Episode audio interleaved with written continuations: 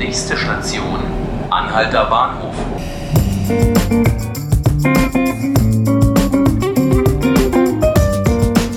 Hallo, herzlich willkommen zu 5 Minuten Berlin, dem Tagesspiegel-Podcast. Ich bin Laura Hofmann. Schön, dass Sie zuhören.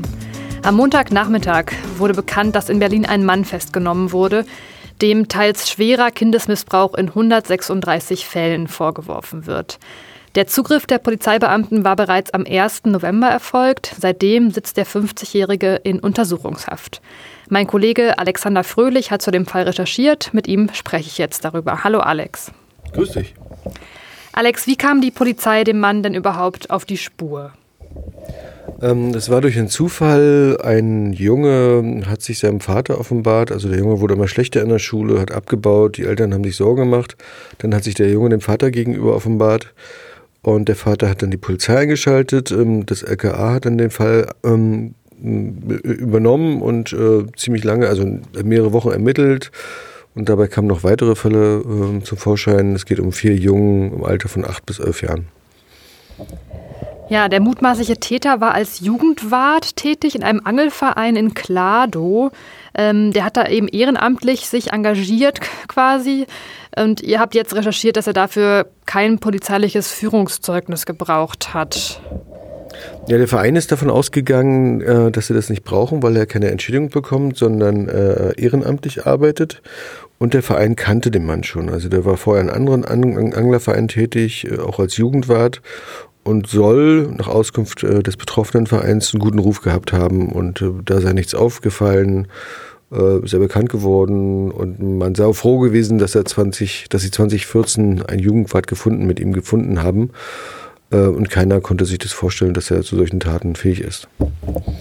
Was hat er denn da so gemacht eigentlich in seiner, in seiner Aufgabe als Jugendwart im Angelverein? Also es gibt auch ein paar Berichte, die findet man, die sind äh, im Internet, die sind inzwischen gelöscht. Mit ein paar Tricksereien findet man die.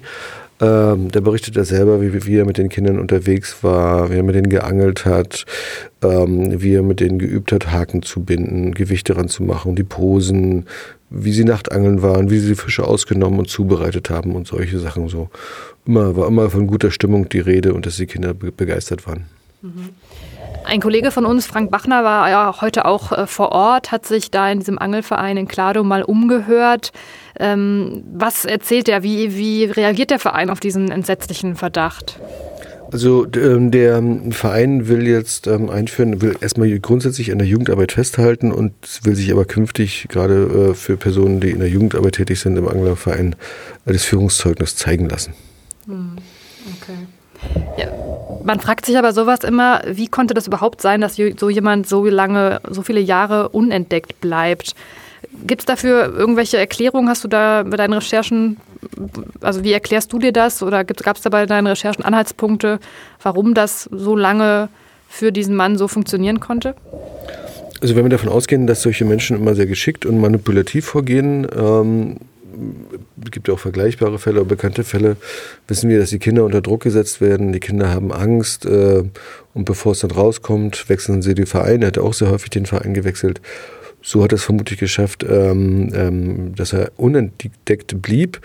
Äh, die Staatsanwaltschaft geht ja davon aus, dass es nicht nur diese vier Opfer gab, sondern weitere Opfer gab, ähm, weil er eben seit 20 Jahren schon tätig war als Jugendwart.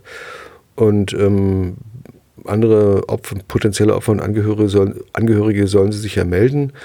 In einem Verein ist er damit aufgefallen, dass er sehr aufbrausend war und ähm, eigentlich zu den Vereinsfertigkeiten nie mit Frau oder Freundin aufgetaucht ist. Aber ansonsten ist denen allen nichts aufgefallen. Deswegen ist auch die Frage, ob, ob das Führungszeugnis was gebracht hätte, weil wenn er nicht aufgefallen ist, würde da auch nichts drinstehen. Das hm. Ja, genau.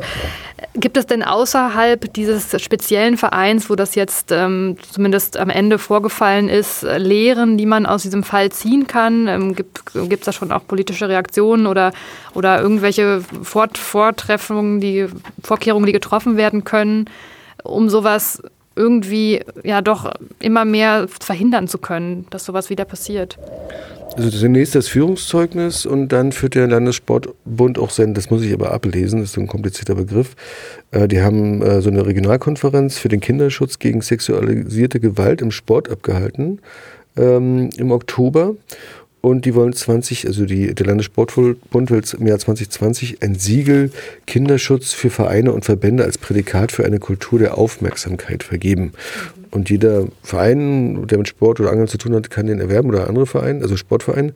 Und das äh, wollen, da gibt es offenbar eine Prüfung äh, und dann kriegen sie dieses Siegel. Und allein diese kleine Maßnahme, davon versprechen sie sich schon sehr viel.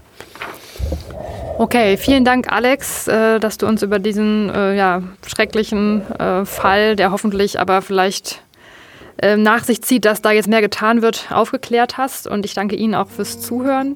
Eine neue Folge von 5 Minuten Berlin können Sie morgen wieder hören auf Spotify, iTunes oder auf tagesspiegel.de. Ich wünsche Ihnen noch einen schönen Tag. Bis bald.